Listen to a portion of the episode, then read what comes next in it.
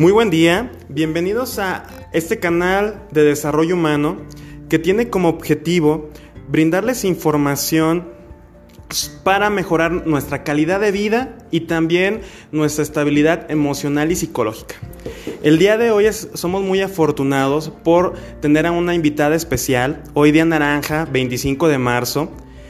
Eh, nos acompaña Alejandra Barba del Instituto Municipal de la Mujer de Aguascalientes y, nos hablará sobre esta parte de que, se da en la actualidad, ¿verdad? Y desde antes, desde, otros, desde otras épocas, que tiene que ver con equidad de género, la parte de violencia de género. Entonces, me, da mucho gusto poder presentar a la licenciada, eh, eh, a quien le cedo la voz.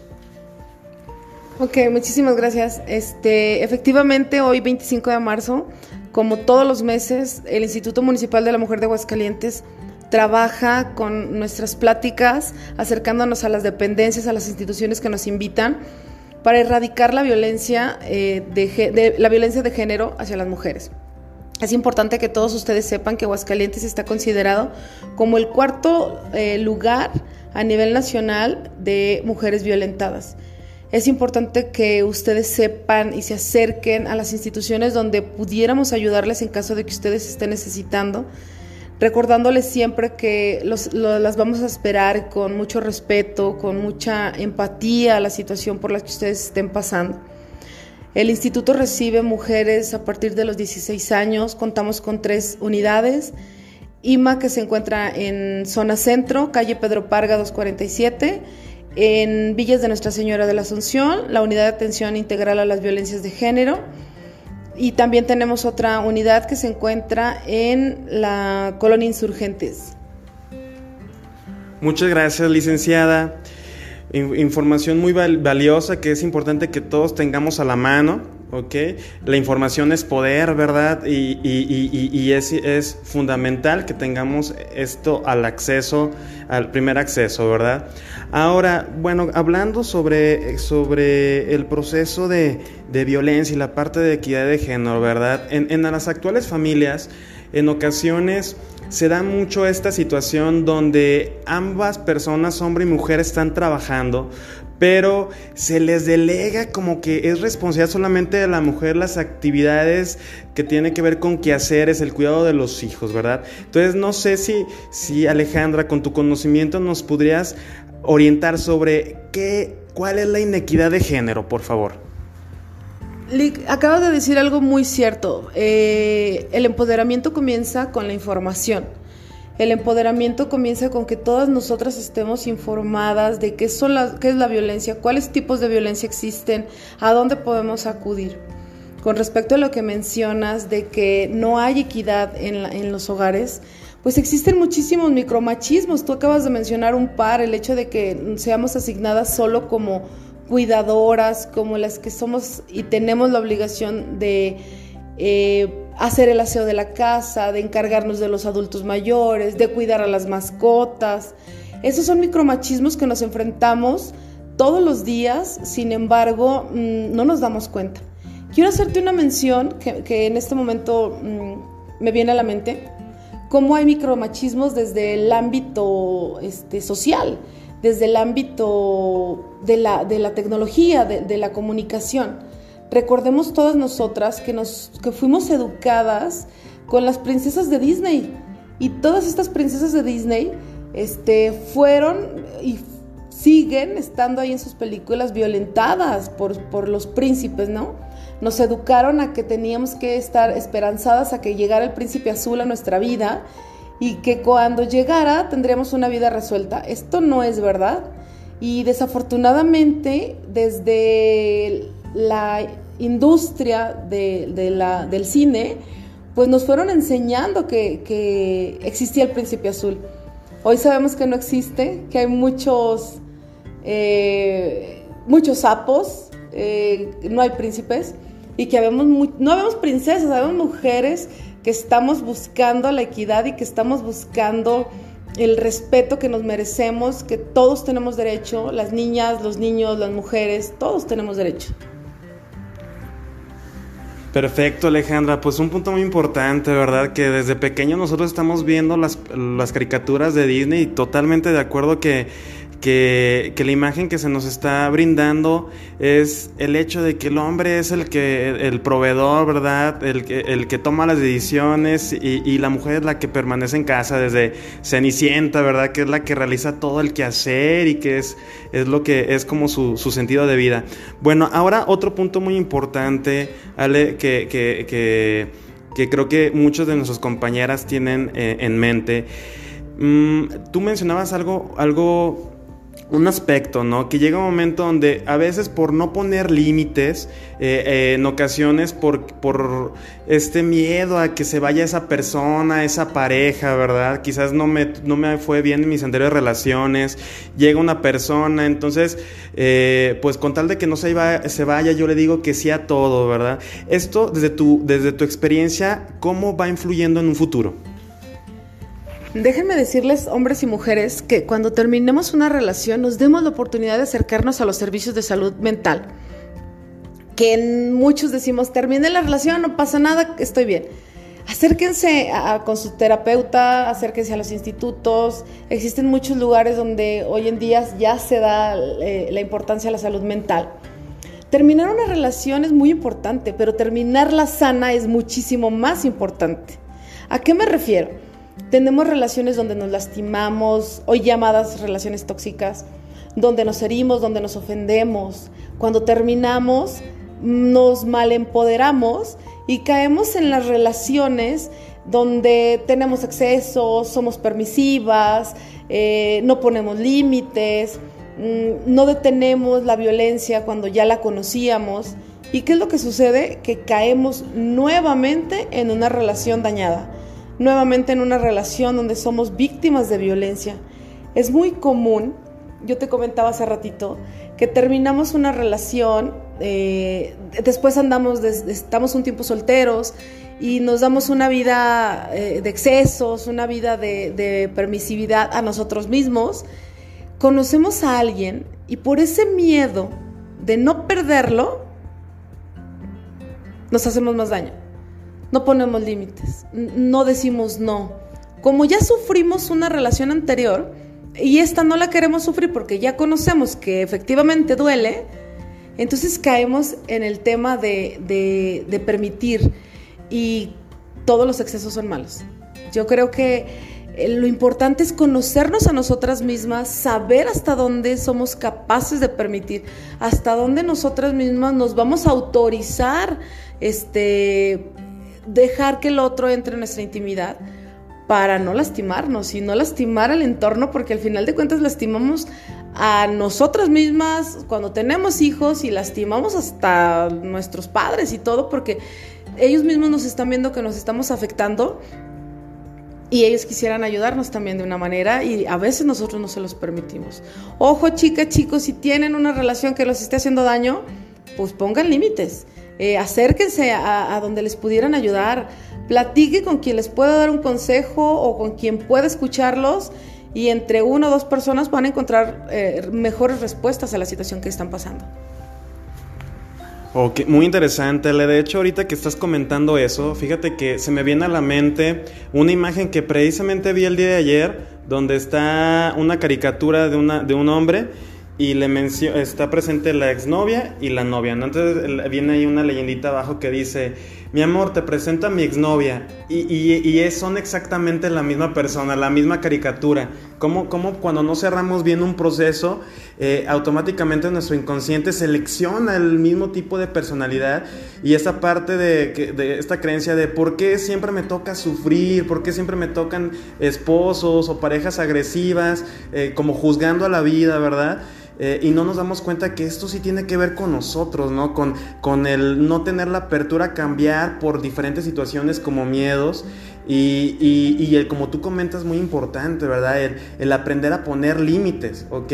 Y primeramente poner límites para ser leal a mí mismo o a nosotros mismos o mismas y, y, después ser leal a los demás, ¿verdad? ¿Ok? Entonces, considerando este punto, aquí, ¿cuáles... Eh, cuáles son los casos o cuáles son las situaciones que tú consideras que precisamente por no poner esos límites eh, empiezan a darse como esos foquitos rojos, ¿no? En ese caso, Alejandra, si sigues sin poner límites, eh, pues esto ya se está transformando en una, un tipo de violencia que tú estás permitiendo, ¿verdad? Entonces, ¿Qué, ¿Qué, comportamientos, qué situaciones son los que tú consideras que son los que ya son el inicio de la violencia, en parte por no poner estos límites? Fíjate, Lick, yo quiero hacer mención de dos cosas que a donde voy siempre platico. La violencia tiene dos características bien claras. Una es que te adaptas y la otra es que una vez iniciada no va a retroceder. ¿A qué me refiero con la que te adaptas? Hoy en día nos hemos acostumbrado a que nuestras parejas nos revisen los celulares, a que nos priven de tener amistades porque a ellos no les caen bien y nosotros creemos que es parte de la relación, que es algo que eh, me está cuidando. Muchas parejas te dicen, es que Pedrito no quiero que le hables porque yo veo que eh, tú le gustas. Y nosotros bien obedientes, para no tener problemas con la relación, dejamos de hablarle a Pedrito. Eso es violencia. Ahí están los focos rojos. El que tu pareja esté checando tus redes sociales, el que tu pareja te pida la contraseña del celular, el que tu pareja te pida el pack, el que tu pareja te pida que tú le mandes fotografías sugerentes, ojo, ojo, porque esas fotografías, esos videos pueden llegar a manos de, de personas que se puede complicar la situación. ¿Qué está pasando? Tenemos que estar muy atentas, pero sobre todo tenemos que conocernos a nosotras mismas para saber hasta dónde vamos a poner límites. Y hay algo que, que, la violencia psicológica tiene, es transparente, no se ve, no nos percatamos hasta que ya estamos muy metidos en un ciclo de violencia. Entonces, el que tu pareja te llame mensa, el que tu pareja te llame pendeja, el que te diga loca, el que se burle de tus acciones, el que se burle de tus comentarios, el que te evidencie con los amigos, el que te ponga apodos, eso es violencia psicológica y nosotros tenemos que tener las antenas muy, muy, muy prendidas para darnos cuenta cuando nuestra pareja ya nos está violentando, cuando esa eh, diversión o cuando esa plática alegre o esa plática de broma ya se convierte en agresiones hacia nosotros. Esos son los focos rojos que nosotros tenemos que tener muy, pero muy, muy atentos. Atentas también. Perfecto, Ale. Hace un momento tú mencionaste otro, otro, otro ah, aspecto muy trascendental, ¿no? El empoderamiento femenino, ¿verdad? Y que muchas veces podemos confundir el empoderamiento femenino como aquellas personas o aquellas mujeres que son las que precisamente un día como hoy, 25 eh, del mes, son las que van a las plazas y las que exigen sus derechos, a lo mejor eh, haciendo grafitis, rayando, las personas, las mujeres que, que están en una postura de sumisión. Eh, eh, empiezan a tener no solamente una relación, sino varias relaciones, cayendo desde mi punto de vista como, como ahora como la victimaria, ¿no? Entonces, en, en, este caso sí, sí nos, nos pudieras apoyar en definirnos qué es empoderamiento femenino y qué no es empoderamiento femenino. Fíjate que el empoderamiento este, de todas las compañeras que se hacen presentes en las manifestaciones mm, tiene un porqué, tiene un significado. Se han tocado muchas puertas, no se han abierto, se han tocado más fuerte, no se han abierto y se ha tenido que tomar medidas para que seamos escuchadas ante las necesidades tan grandes que tenemos las mujeres, de que se nos proteja, de que se nos cuide, de que nos salvaguarden eh, nuestra integridad física y nuestra integridad emocional. Eh, desafortunadamente, claro, como todo, eh, ha habido gente o ha habido mujeres que han utilizado el empoderamiento en otro contexto y que creo que todas las mujeres somos inteligentes y que preparándonos y que leyendo y que dedicándonos un poco de tiempo hacia nosotras podemos eh, reencaminar el, el, concepto del empoderamiento como, como un objetivo de amor propio, como un objetivo de autocuidado, como un objetivo de de valorarnos, de reconocernos, porque muchas de nosotras solemos ser nuestras peores enemigas, eh, nos lastimamos, nos ofendemos, sin embargo, cuando tú te, te empiezas a conocer, cuando tú te, tú te amas, cuando tú te respetas el empoderamiento inicia y el empoderamiento sano comienza en todas y todos. Entonces es importante que cada uno de nosotros abonemos hacia nuestro autocuidado, hacia nuestro autorrespeto, a nuestro concepto personal que tenemos para que entonces podamos tener un empoderamiento sano.